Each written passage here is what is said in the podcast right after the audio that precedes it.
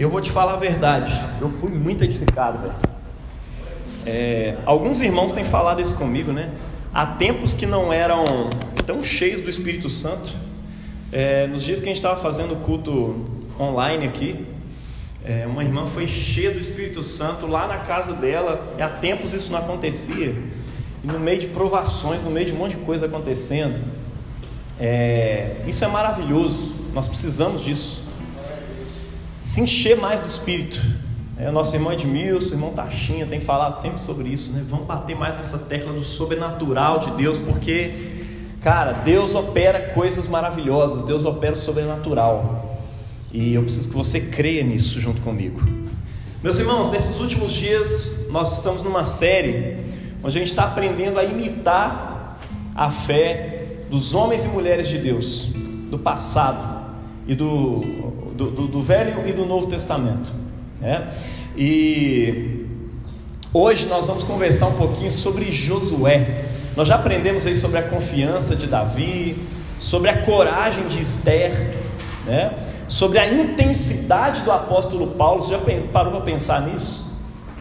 Todas essas pessoas tiveram virtudes, elas se constituem numa grande nuvem de testemunhas, de acordo com a palavra de Deus, que nos inspiram na fé, e você precisa disso. E hoje é a minha primeira palavra desse ano. Olha que benção, cara. Eu consegui ficar quase um mês e meio sem pregar. Vocês ficaram um mês e meio sem me ouvir. Só sem pregar, né? Só sem pregar, é. Tava aí, pô, né? Ninguém de ferro, né? A gente tem que trabalhar de quim também. Glória a Deus, gente. Eu quero que você abra a sua Bíblia aí, em Josué capítulo 1. Nós vamos ver, ler de 1 até o 9. Bora ler e conhecer mais a palavra de Deus.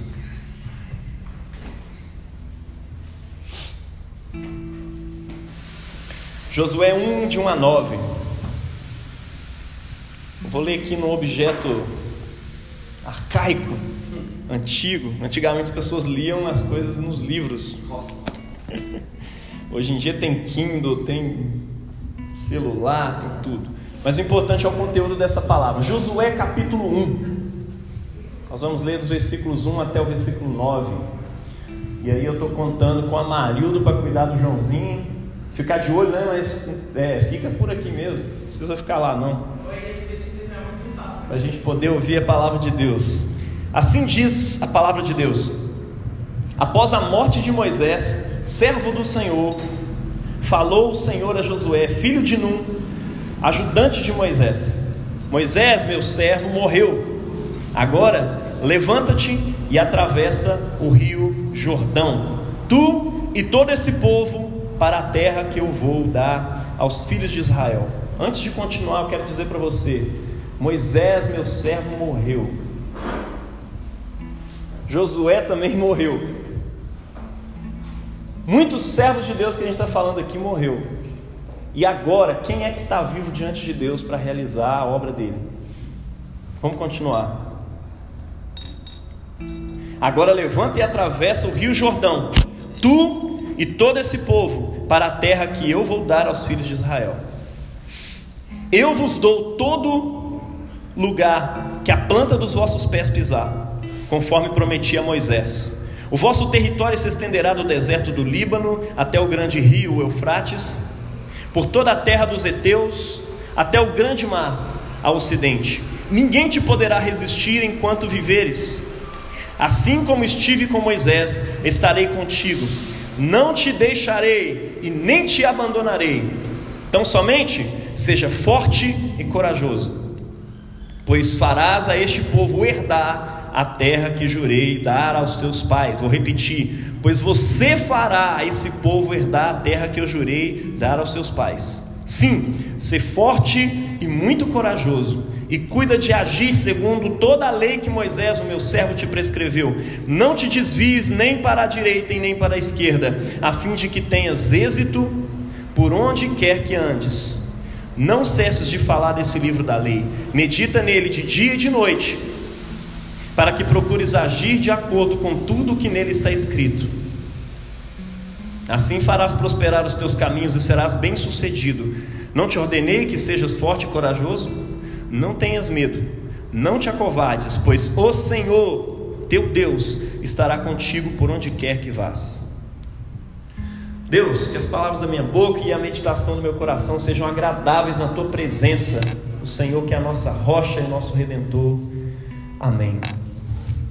Gente, como Deus falou comigo só enquanto eu estava lendo esse texto aqui com você. Já parou para pensar que a nossa terra prometida, né? A, a Canaã, o povo de Israel entrou nela. E aí, com o tempo, eles foram percebendo, como você pode ver no livro de Hebreus depois, que a Canaã ainda não era a terra prometida, ainda não era o descanso prometido de Deus. Na verdade, eles estavam esperando uma pátria celestial, algo muito maior. E nós estamos esperando algo muito maior. Os servos de Deus do passado já morreram, e quem está vivo diante de Deus hoje está sendo chamado por Deus para fazer com que o seu povo entre na terra prometida. Você é chamado por Deus. Está dando para entender isso? Você é o servo de Deus hoje, chamado para fazer esse povo herdar a terra prometida, dentro dos limites da sua jurisdição, meu irmão. Quem é você nesse mundo? Você é um marido? Você é responsável por fazer a tua família herdar a terra prometida? Você é um pedagogo, pedagoga, professor de capoeira, como Taxinha, o nosso irmão ali atrás é da capoeira também. Você é responsável por fazer pessoas herdarem a salvação e conhecerem a missão. A Bíblia diz que a missão da reconciliação está nas suas mãos. Qual é a sua esfera de atuação, meu irmão? Os homens de Deus do passado morreram, hoje quem está vivo é você, e é você que Ele está chamando. Amém? Sempre a gente imita alguém, né? Alguma performance, por motivo de beleza. Você já viu no Instagram? Tá todo mundo imitando alguém.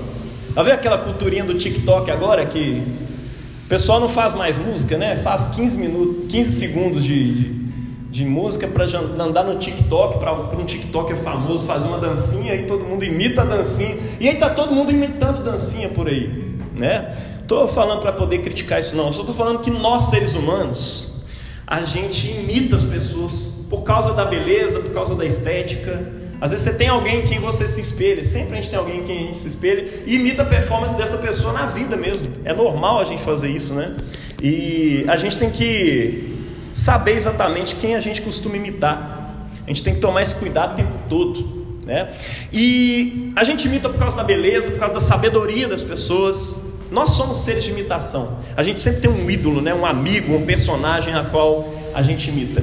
E a palavra de Deus sabe disso, e é por isso que ela tem vários trechos dela, né, nos orientam a imitar os servos de Deus do passado, essa grande nuvem de testemunhas que a gente tem no Velho e no Novo Testamento. Já parou para pensar nisso? O apóstolo Pedro, lá em 1 Pedro 3,5, ele fala para as mulheres imitarem a Sara, né, terem ela como referência, né, e as santas mulheres de Deus, a forma como elas se vestiram, se adornaram, não externamente, mas interiormente com boas obras, com fé. Imitem elas, olha que doido isso. Imitem as santas mulheres de Deus. Paulo fala com, com os coríntios e fala com filipenses também, para poder imitar ele mesmo. Sejam meus imitadores, como eu sou de Cristo. Hebreus 13, 7 fala para a gente imitar os nossos pastores, os nossos líderes. É por, essa semana eu lancei isso, né? Gente, a, a Tiago capítulo 3, Versículo 1 já começa: Meus irmãos, não sejam muitos de vocês pastores e mestres, porque eles vão ser julgados com maior rigor. Você já pensou nisso? Aí quando eu vou para o livro de Hebreus, lá fala que as pessoas têm que imitar os seus pastores, seus guias na fé e tudo mais. Isso me deixa numa responsabilidade muito, muito maior do que você pode imaginar, meu irmão. Você que pleiteia aí ser um ministro, um pastor e tudo mais, tome cuidado com o que você deseja. Se você tiver um, uma outra carreira melhor para seguir, meu irmão, vai lá. Mas se você não conseguir seguir essa carreira mesmo, é porque Deus está te chamando para sofrer. Então vem sofrer comigo, em nome de Jesus. e também toda nuvem de testemunha né, que compõe a história do povo de Deus, né? Hebreus 12:1 fala sobre isso. 2 Timóteo diz que toda a escritura é inspirada por Deus, útil para o ensino, para a instrução na justiça, porque a gente olha para a vida dessas pessoas e as imita. É responsabilidade nossa olhar para o povo de Deus e imitar a fé e a virtude deles. A fé que eles tiveram e as virtudes que eles tiveram. E hoje eu quero te convidar, como seu pastor que tem que ser imitado, a imitar a fé de Josué, mas especialmente uma das principais virtudes de Josué, que é a determinação. Você pode pensar assim, pô, determinação, de onde você está tirando isso, né? Determinação tem outro nome na Bíblia também, que é a tal da perseverança. Ou seja, alguém determinado a continuar, mesmo quando parece que o barco está afundando, você fala, eu vou continuar. Josué foi desse jeito. E a gente precisa dessa virtude na nossa vida, e a gente pode olhar para a vida dele e aprender determinação com ele. Por quê? Porque isso é de Deus.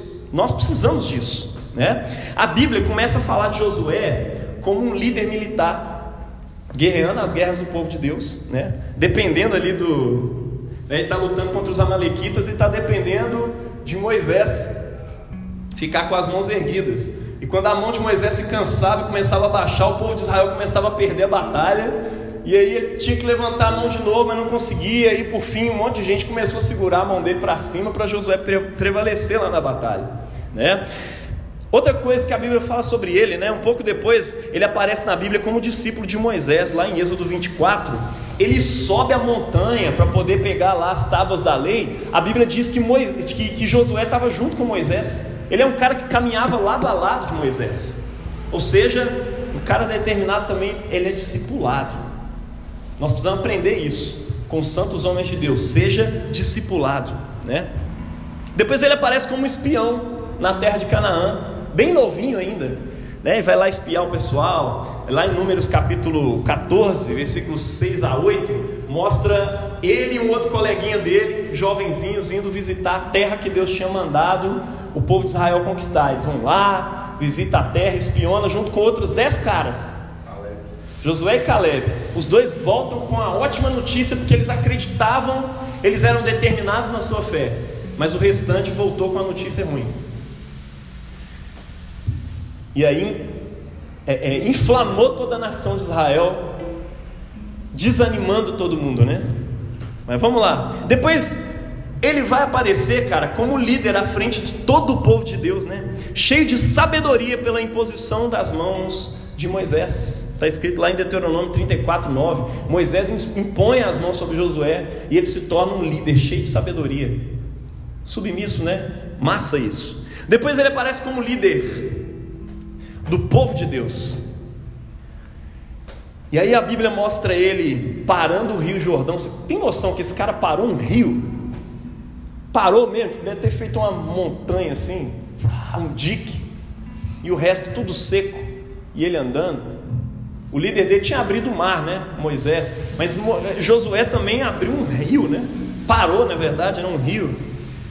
E como se não bastasse, assim, ele foi lá e parou o sol também depois por 12 horas. Caraca, que isso! E na velhice ele divide as terras ali conquistadas entre o povo de Deus para Israel, né? E apesar da sua fé e dos milagres que ele realizou, meu irmão, Josué enfrentou inúmeras resistências, tanto externas, de provações e tudo mais, né? quanto internas. Eu imagino a tentação de Josué de parar com aquele negócio o tempo inteiro. Então o que, eu estou querendo dizer para você? Sem perseverança, sem determinação, mesmo com aquele tanto de milagre, Josué não teria parado no primeiro, tá? Ele não teria passado sequer no primeiro desafio que ele enfrentou. E é disso que eu quero falar com você aqui hoje. Eu quero que você imagine, né? Ele diante do primeiro desafio lá, dependendo diretamente daquelas mãos cansadas de Moisés. Imagina o cara lá no meio da batalha pensando assim: Deus prometeu a vitória, né? mas parece que eu vou morrer. Se Moisés abaixar a mão, eu estou ferrado. Ele abaixa a mão, quase que eu perdi a orelha aqui agora. Aí abaixou a mão de novo, com certeza está vendo alguma coisa, viu uma flecha. Imagina ele na batalha, né? Depois imagina ele, depois de obedecer a Deus e o seu líder, né? Sabendo que a opinião dele de Caleb estava correta, né? Eles espionaram a terra que Deus mandou eles conquistarem. Eles voltam com a boa notícia, falando: gente, bora lá, nós vamos conquistar, e é isso aí. Só não falaram em nome de Jesus, porque não tinha Jesus ainda. Mas nós vamos lá conquistar. E aí, dez pessoas deram opinião contrária à vontade de Deus. E eles, sabendo que tinham dado a opinião certa, eles têm que esperar, velho, 40 anos parado, até que aquela promessa se cumprisse. Eu fico imaginando você, Deus, o que, que adianta ter a opinião certa? que, que adianta ser ortodoxo nessa história? Deus, do que, que adianta eu obedecer a tua missão, ir lá espionar a terra e falar, trazer a notícia que o Senhor queria que eu trouxesse, né? Eu trouxe a boa notícia, pregou o evangelho para o povo. E mesmo assim ele teve que esperar 40 anos para entrar na terra prometida. Eu fico imaginando as tentações internas. Será que vale a pena esse negócio? Quanta dúvida não deve, deve ter tentado se instalar no coração dele. Mas Josué, além de um cara de fé, ele era determinado na sua fé. E eu e você também somos assim. O que eu estou querendo dizer para você é o seguinte: Jesus já te salvou, Deus já realizou muitos milagres na sua vida, Ele já respondeu muitas orações, mas ainda assim você precisa de uma virtude chamada perseverança, determinação, porque senão você vai começar a sucumbir na fé. Muitos homens de fé caíram da fé. Muitas pessoas do povo de Israel viram o pão, o maná descer do céu para eles comerem, viram água sair da rocha e mesmo assim eles não entraram na terra prometida, porque eles não creram em Deus ainda assim. Talvez você esteja redondamente enganado achando que milagres vão sustentar a sua fé. Milagre não sustenta a fé. Maturidade sustenta a fé. E maturidade, meu irmão, ela só se constrói com determinação, com perseverança diante da presença de Deus. E o que, a Bíblia fala sobre determinação? Nós estamos falando sobre isso a semana inteira no livro de Tiago, né? Versículo a versículo, desde o início, desde segunda-feira eu estou mandando. Ah, se você não ouviu, velho, ouve lá desde o primeiro. Agora você vai ter que vai ouvir uma, quase uma hora de áudio lá. Mas você vai ser edificado, isso eu tenho certeza. Põe na velocidade 1.2, 1.5. Faz igual eu, põe no 2.0 e vai ouvindo. Se tivesse mais rápido eu escutava, lia tudo. Mas cara, Tiago está argumentando no início da sua carta para as tribos dispersas né, de, do, do, povo de Deus, que as, as provações pelas quais eles estavam passando eram um instrumento de Deus para gerar neles uma virtude chamada determinação ou perseverança. E quando eles passassem por essa perseverança, por essas provações com perseverança, eles alcançariam o que? Maturidade. Porque Deus quer que vocês sejam maduros. Aí depois ele começa a tratar sobre uma, uma aprovação que é interna. Que aí ele chama de tentação. Ele falou: essa aí não é dada por Deus. Cada um é tentado pelo seu próprio desejo, quando esse o atrai e seduz. Assim vocês alcançam a maturidade. Olha que doido. Você resiste às, às provações da vida, né?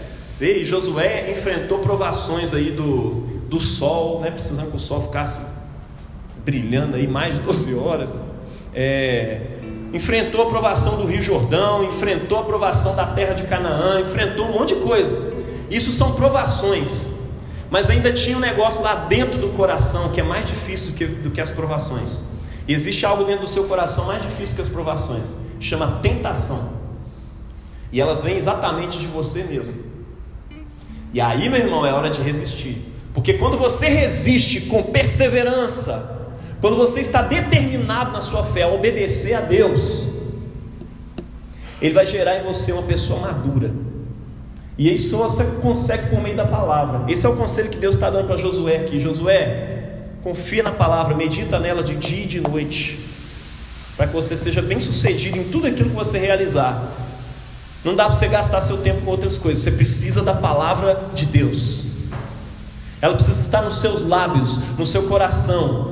Cantarei o Senhor em todo o tempo, o seu louvor estará continuamente nos meus lábios. Está dando para entender? Você precisa disso, meu irmão. Resista para que você alcance maturidade. Nosso objetivo é ser cristão maduro, e para ser maduro você precisa de perseverança, você precisa de determinação. E cara, é um negócio assim, né? Esse é o caminho trilhado por Josué, por Paulo, por Pedro, por você, por mim, por todo mundo. No reino de Deus, se você quiser é, é, alcançar determinação, você alcança determinação e perseverança, perseverando e sendo determinado. Como? Você é fiel no pouco e aí você vai crescendo, vai indo para muito. A determinação de Josué foi até o final da vida dele. E no finalzão da vida dele, depois que ele conquistou a terra, estava tudo estabelecido, tinha dividido tudo certinho, ele virou para o pessoal e falou: Olha, servir a Deus é difícil pra caramba. Aí o povo falou: Não, mas nós vamos servir. Ele falou: Olha, vocês não vão conseguir, não. Sabe por quê? Vocês vão ter que abandonar os deuses dos seus antepassados. E vocês vão ter que abandonar os deuses dessa terra na qual vocês entraram. Nós somos tentados por vários deuses o tempo inteiro, várias coisas e pessoas e objetos e vontades e ideologias têm se tornado deuses no lugar de Deus. Nós somos tentados por isso o tempo todo e nós precisamos, perdão, vencer essas tentações internas, deuses que se levantam. O que tem sido incondicional para você, que você diz assim, velho, se Jesus pedir para parar com isso aqui, eu vou parar de andar com Jesus. Tem um ídolo aí. Precisa parar. Em nome de Jesus. Aí Josué vira para eles e fala: Olha, ainda que a nação inteira não queira, me, não queira seguir e servir a Deus, eu e a minha casa serviremos ao Senhor. Josué 24, 15. Que determinação, meu irmão. Já parou para pensar que o constrangimento social é pesadíssimo? Hoje nós somos assediados o tempo inteiro por uma filosofia progressista o tempo todo, ou por uma filosofia conservadora que nos assedia e fala: para você ser cristão, você tem que caminhar nessa linha aqui. Velho, para ser cristão, você tem que cortar relações com todos os deuses e queimar todas as suas agendas e seguir Jesus, que é Ele que a gente tem que seguir. Joga tudo fora e siga Jesus. Josué era alguém que é, é, Podia parecer que o barco estava caindo, afundando. Ainda assim ele ia continuar naquele barco. Por quê? Porque ele sabia em quem ele confiava. E ele sabia para quem a sua vida, ou a sua morte talvez, apontava. A vida dele tinha sentido. Está dando para entender? É dessa determinação que eu e você precisamos. E para ser determinado como Josué, eu e você precisamos, primeiro, ter uma obediência determinada. Você precisa tomar uma decisão na sua vida, meu irmão. Falar assim: eu vou obedecer a Deus, custe o que custar. E para obedecer a Deus, para ter uma obediência determinada, é que está lá no livro de Tiago, né? Precisa ser gerada maturidade no seu coração. E maturidade vem com você entendendo certas coisas. Tem até hora que você entende, por exemplo, sobre o pecado, que é impossível você não pecar. E aí você cria uma ideia numa teologia da graça super barata, onde Jesus está sentado na sarjeta junto com você todo dia, passando a mão na sua cabeça, ô oh, meu filho, você não consegue parar de pecar, mas eu estou aqui com você e tal. Mas sabe o que a Bíblia diz sobre isso? A Bíblia tem um monte de promessas a respeito disso. E de, de ordenanças e mandamentos de Deus. Ele não te mandaria fazer coisas que você não fosse dar conta de fazer. A Bíblia fala: olha, sejam santos, porque o Senhor vosso Deus é santo. Filhinhos, guardai-vos dos ídolos. Filhinhos, essas coisas vos escrevo para que não pequeis. É possível viver uma vida santa diante de Deus. E Deus te chama para viver uma vida santa. Tanto no sentido positivo de fazer o que é correto, quanto no sentido negativo de não fazer aquilo que é errado. Você pode viver uma vida santa. E Ele quer pessoas santas cantando santo, santo, santo aqui. Você precisa ter determinação, entender que é possível viver em santidade. Fala com essa pessoa do seu lado assim, meu irmão, é possível viver em santidade. No reino de Deus, meu irmão, e na vida, é assim que funciona. Você aprende perseverança perseverando. Você aprende a amar amando, aprende a servir servindo. Enfim, meu irmão, pratica a perseverança. Josué ele entendia a missão dele, a missão mais ampla, né, da vida dele, e entendia as missões mais específicas da vida dele, né? E para ele não havia opção. Para alguém que tem uma obediência determinada, não existe opção. Tem gente que é assim. Ah, tem uma opção X, X, A, B, C, D. Tipo a prova que nós vamos fazer daqui a pouco. Tem as opções lá. É, e aí uma delas eu vou ter que escolher e tal. Não, cara. Para quem tem uma obediência determinada, ele entende o seguinte: não tem opção, não tem volta. Ou eu obedeço ou eu não obedeço. Essas são as duas únicas opções que tem. E para mim não obedecer não é opção, porque eu não quero um destino horroroso para minha vida. Eu quero servir a Deus. Eu quero agradar a Deus, eu quero adorar a Deus. Para ele, para Josué, não tinha opções. Ele não estava lá, meu irmão, para avaliar, para ficar dando opinião.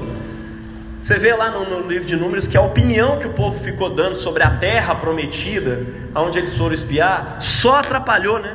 Só matou a visão antes dela acontecer. 40 anos o povo ficou parado no deserto porque ficaram lá dando opinião. Deus não te chamou para isso. Ele simplesmente ia e guerreava, pronto para morrer se fosse preciso. A vida dele não pertencia a ele, pertencia à missão. Já parou para pensar nisso? Josué entendia isso. A minha vida não me pertence. A minha vida pertence à minha missão. Eu tenho uma missão e eu vou cumpri-la. Ah, e se você morrer fazendo essa missão? É isso. A minha missão era morrer. Mas eu vou morrer fazendo essa missão. Cara, mas pode ser que Moisés, sem querer, abaixe o braço lá Vai dar vontade de mijar, o cara vai ter que. E aí, como é que vai ser? Cara, se eu morrer no meio dessa batalha, eu morri para a glória de Deus. Ele entendia isso. É assim que você encara a sua missão, meu irmão? Gálatas 2:20 Já estou crucificado com Cristo e agora vivo, não mais eu, mas Cristo vive em mim. Esse viver que eu agora tenho na carne, eu vivo pela fé, eu vivo pela confiança no Filho de Deus, que me amou e a si mesmo se entregou por mim. Você deixa Jesus viver por meio de você? Você sente, você tem essa sensação de que você vive para a missão? Você tem essa sensação de que a igreja não é só mais um adendo na sua vida, que você vai lá e, e assiste um culto? Você entende que isso aqui é a missão de sua vida?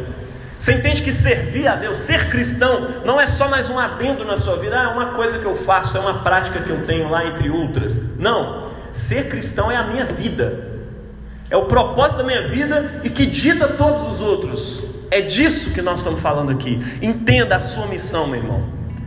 Você foi chamado para viver para Deus. Ou é isso ou é nada. Dizer não não é opção né? Estou crucificado. Essa é a canção dos determinados. Tem uma obediência determinada diante de Deus.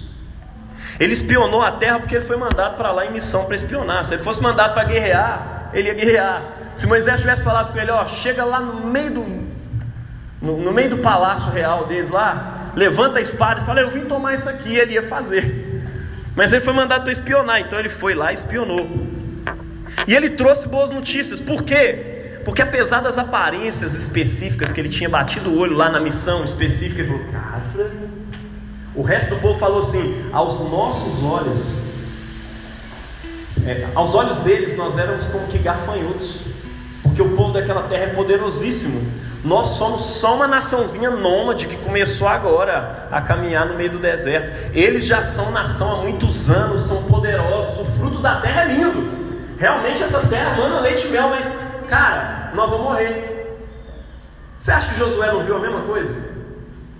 Mas ele não foi chamado para dar opinião. É isso. Ele saiu de lá e falou: Olha, realmente a terra é cabulosa, mas nós vamos vencer. É muito doido isso. Ele conhecia a missão dele, geral, Muitas vezes a missão geral da sua vida sustenta você na missão específica. Na missão específica, ou seja, nas coisas que você tem que fazer da sua missão geral, que é viver para a glória de Deus, que é reconciliar as pessoas com Deus, você tem missões específicas, tipo ministrar louvor, cantar, fazer missão, pregar para alguém, fazer alguma coisa assim, assado. Enfim, tem um monte de coisas específicas na sua vida que na hora que você bate o olho, você fala, velho, não dá certo. E aí Deus vira para você e fala: Você tem uma missão maior. Fica tranquilo, porque eu sustento a missão grande, então essa missão específica também está na minha mão. Então Josué volta de lá e fala com o povo assim: Meu irmão, não sejam rebeldes temendo a esse povo. É, é isso que está escrito lá em Números 14, 9. Olha que louco isso, né? Não sejam rebeldes temendo. Ou seja, se vocês ficarem com medo deles, vocês estão sendo rebeldes contra Deus. Porque Deus mandou vocês ir lá. E se Deus mandou, cara, não temam, porque o temor de vocês é rebeldia. Você parou para pensar nisso? Covardia é rebeldia contra Deus. Não fazer a sua missão, ou ficar com medo de fazer a sua missão, tem um nome, e o nome disso é rebeldia. Não seja rebelde temendo o povo dessa terra. A única opção era ter coragem para não ser rebelde. Doido demais, né? A única opção que você tem é ter coragem para você não ser rebelde. Amém?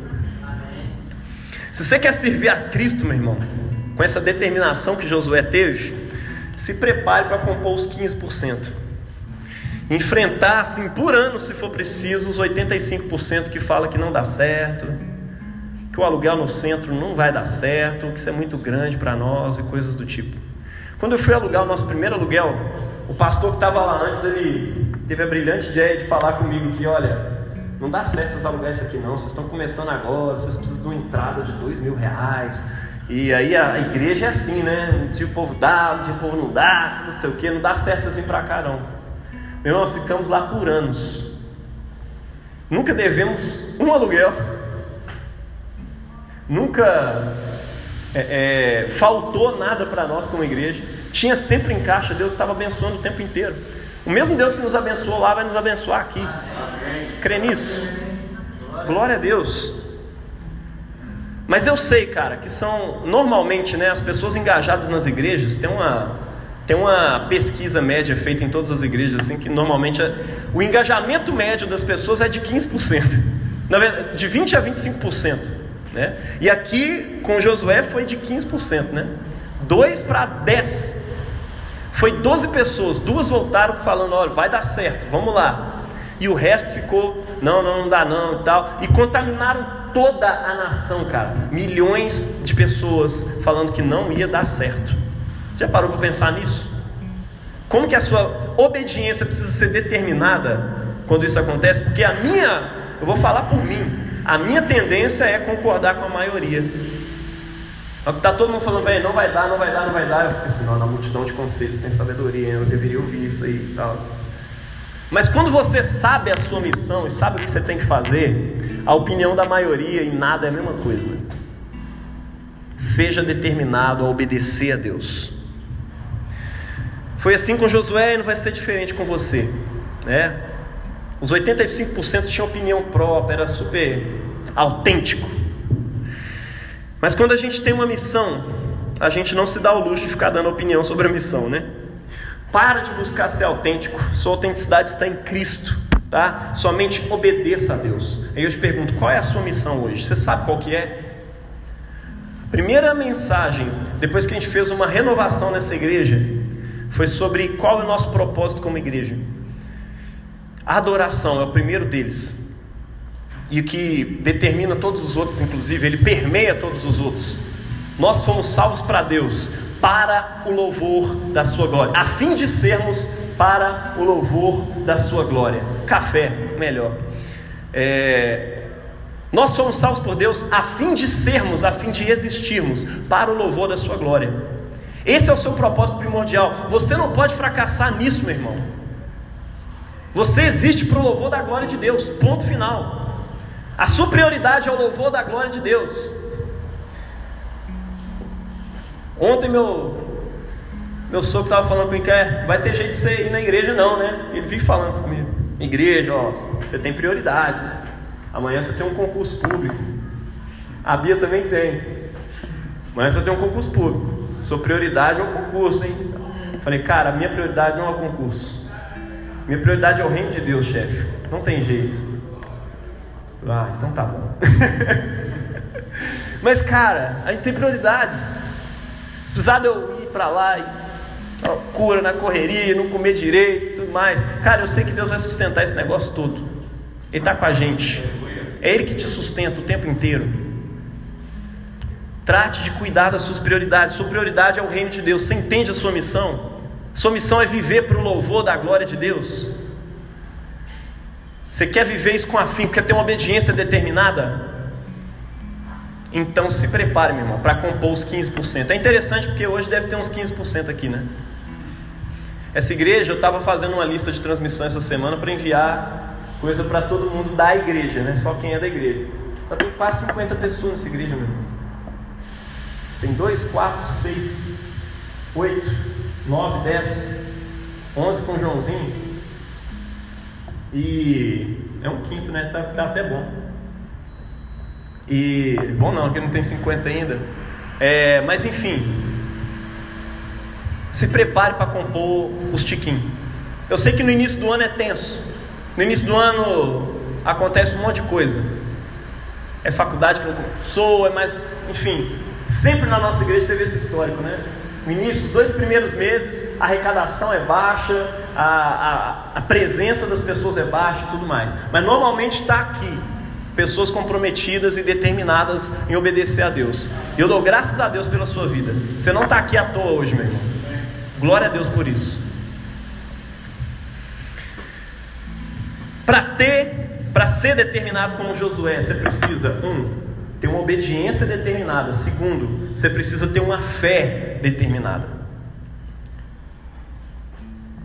Como disse Dietrich Bonhoeffer, é doido falar o nome dele, né? Como temudo. Dietrich Bonhoeffer, o servo de Deus, pastor, que foi espião numa missão para matar Hitler. Doideira, né? Mas serviu a Deus ali. Depois morreu. Os nazistas mataram ele no final das contas mas ele morreu como mártir para a glória de Deus. Mas ele escreveu um negócio muito massa. A fé é só o outro lado da moeda de uma coisa que chama obediência. E vice-versa, né? A obediência é o outro lado da moeda de uma coisa chamada fé. Não sei se vocês ouviram o podcast de ontem sobre o livro de Tiago, ontem ou antes de ontem, não sei. A gente estava falando sobre fé e obras.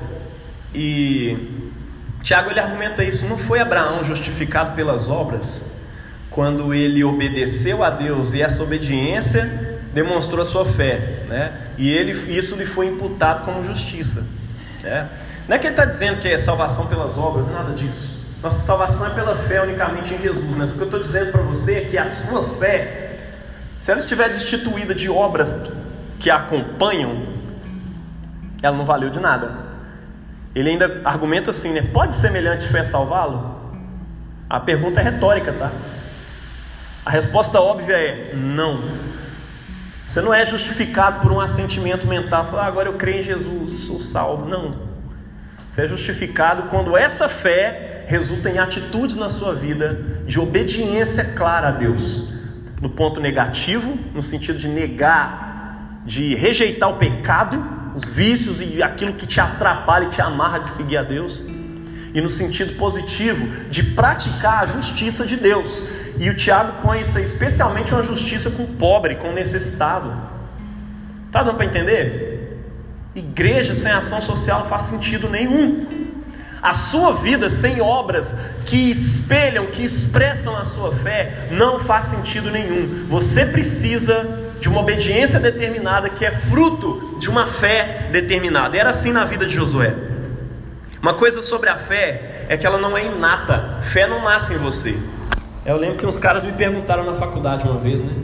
Acho que a criança nasce com fé? Eu respondi: não, não nasce não. Ela vai aprender a fé. É isso aí. Nós temos que ensinar a fé. Você acha que a fé de Josué foi inata ali dentro do coração dele? Não, ele aprendeu a fé, né? Ela pode e deve ser aprendida pelo exemplo, né, pelo discipulado e pela pregação. Né? Pensa em Josué ali observando Moisés, desde quando Moisés voltou do Egito, empoderadão lá. Né? Não sei se você conhece a história de Moisés, né? Moisés matou um cara lá no Egito e foi criado entre o palácio e, o, e os plebeus lá e tudo mais. Aí ele foge porque ele matou um cara e fica anos no deserto, casa, Aí foi lá buscar uma ovelha e Deus falou com ele numa sarça ardente e falou com ele: Vai lá, você vai libertar o meu povo do Egito. E ele volta todo empoderadão. E Josué era só uma criança nessa época. E ele bateu o olho e olhou para Moisés, encarando o Faraó, o imperador, não só do Egito, mas de várias nações que submetiam ali. Pensa nisso. Então Josué fica observando ali. Moisés desafia Faraó. Moisés desafia o Mar Vermelho poder da natureza. E você vê como é que isso espelha na vida dele depois, né? Para parar o sol, para parar o rio e tudo mais. Ele teve que ver isso na vida do outro e começar a imitar. Fé se aprende por imitação, lendo a palavra de Deus, imitando os homens e mulheres de Deus, imitando seu pastor, imitando seus discipuladores, imitando Jesus. Porque todas essas vidas a quem você precisa imitar apontam para Jesus. E quando alguém não aponta para Jesus, não ouça essas pessoas. Não vai atrás de coach. Não vai atrás de pessoa que promete te ensinar, destravar a chave do sucesso da vida. Não vá atrás, porque aquilo que não aponta para Jesus não faz sentido na sua existência, porque Jesus é o centro da sua vida. Amém? Amém? Ele vê Moisés desafiando a incredulidade do povo. O povo não cria na providência divina, começaram a reclamar, as coisas ruins começaram a acontecer. E ele viu, quando o povo reclamou, ele viu a água sair da, da rocha, ele viu maná descendo do céu. Josué viu isso tudo. E aí Josué de repente se viu herdeiro disso tudo. Ele falou: Cara, eu estou na porta do céu, estou na porta da, da, da, Canaã aqui, da terra prometida. E Moisés morreu. Aí Deus virou para ele e falou: Josué, não sei se você entendeu, Josué, Moisés morreu. E agora é você que vai fazer esse povo entrar. Eu? É você mesmo. Não é você que estava lá junto com Moisés, andando com ele lá para cima do monte para pegar o livro da lei, a tábua dos dez mandamentos? Não era você que estava junto com Moisés o tempo inteiro? Não era o seu assistente de Moisés? Então, você vai fazer esse povo herdar. Josué de repente se vê herdeiro disso tudo. E por causa da imitação da fé de Moisés, é por isso que ele não se importava, né? Não importava o que acontecesse, ou que estivesse no caminho. Ele cria que o Deus da missão iria intervir pessoalmente para resolver o problema. O que está na frente? É um rio, velho. Não dá para atravessar, não dá assim. Como? Não sei, mas vai dar. Já viu essas pessoas assim? Imita essas pessoas, cara. A fé de Josué era cabulosa. E foi assim, diante da espionagem na terra de Canaã, né? Ele volta de lá falando: Não sejam rebeldes contra Deus, temendo esse povo. A opção de vocês é ser corajosos, pois nós os devoraremos feito pãozinho. Ele fala desse jeito: Olha que fé, mano. Nós vamos, nós vamos devorar esse pessoal igual pão. Tipo lá em casa, assim, a gente acostumou comer pão pra caramba, né? Pão café da manhã era três pãozinhos para mim, quatro para Efraim, dois para Tisa. E ele vira assim e fala: Não temam o povo dessa terra, nós vamos devorar eles igual pão. Veja, obediência, não sejam rebeldes temendo, ou seja, não sejam rebeldes contra Deus, obediência. E depois, nós vamos devorar eles igual pão, a fé estava ali dentro do coração dele, a confiança em Deus, pulsante, determinada ali dentro do seu coração. Nós vamos lá nós vamos devorar esse povo igual pão. Vamos para lá, vamos para cima, vamos obedecer. Ele não atenta para o tamanho, para a idade do povo de Deus, que era só um povo nômade ali, né? Perto do tamanho daquele povo. E foi assim diante do Rio Jordão, quando ele parou lá, muitos anos depois. Foi assim diante da terra de Canaã, 80 anos depois. Não sei se você, né? Eu tenho um frio na barriga toda vez que eu vou pegar o microfone para pregar, ainda até hoje. Eu fico imaginando o frio na barriga de Josué diante da terra de Canaã. Mas foi assim, ele falou, cara, eu tenho fé e vai acontecer. Foi assim, meu irmão, diante do próprio sol, quando ele teve que parar o sol. Seja determinado como Josué. Tenha uma fé determinada como a fé de Josué. Porque essa fé vai sustentar a sua obediência a Deus. Para ser determinado como Josué, você precisa assumir compromissos. Deus está cansado de pessoas que não têm coragem de assumir compromissos. Josué assumiu um compromisso diante do povo de Deus. Falou: Vou fazer esse povo herdar a salvação. Eu vou fazer esse povo herdar a terra prometida. Então, eu tenho algumas coisas que eu preciso fazer. E ele ordena o pessoal: Gente, vamos rodear essa terra e vamos tocar trombeta. Deus vai fazer. Já parou para pensar que cada ser humano tem um papel a ser assumido na história? Você tem um papel que só você pode assumir na história. E nós, coletivamente, como igreja, temos um papel que só a igreja pode assumir na história, que é reconciliar o mundo com Deus. Mas dentro disso tem missões específicas, né?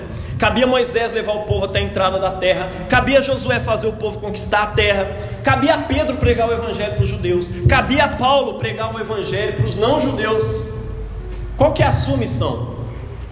Josué, meu irmão, ele assumiu o seu papel que implicava em missões específicas e missões gerais. Tem gente que tem horror a compromissos. Não seja você uma pessoa assim, meu irmão. Não tenha medo de compromissos. Isso é o mal do nosso tempo, né? Pessoas pouco engajadas. Ah, eu não quero entrar para aquela igreja porque só daqui a pouco tá me chamando fazer as coisas e eu não queria. Eu já vi gente falar isso comigo direto. Ô, velho, eu queria fazer e tal, mas assim, na na miúda, sem assumir, falar que eu vou ser o baterista, mas uma hora ou outra eu vou ali dar uma tocadinha. Ah, não quero assumir assim, fazer esse papel aí de liderar, pegar assim, porque é pesado e tal. E hoje é assim, cara. Os relacionamentos são assim. Pô, tô gostando de você e tal. Não quer chamar isso assim de um namoro, fica muito pesado, né? E tal. Assim, vamos ficar sério aí, um pouco mais com o e tal. Sabe o que é isso, meu irmão? É tentar viver só a parte boa do que é um relacionamento e excluir a parte, a, a, os ônus, né? os problemas. Mas é exatamente os problemas que vocês enfrentam juntos que vão fazer vocês serem maduros. Maturidade só vem em cima disso. Então você tem que assumir compromisso. Quer namorar, quer beijar na boca, meu irmão? Relaciona, assume relacionamento. Seja noivo, se case faça filhos, cresça, amadurece em nome de Jesus. Não seja pessoa que chega na igreja e fica com medo de assumir compromisso. E antes de tudo, seu compromisso tem que ser assumido diante de Deus, o Todo-Poderoso. Amém?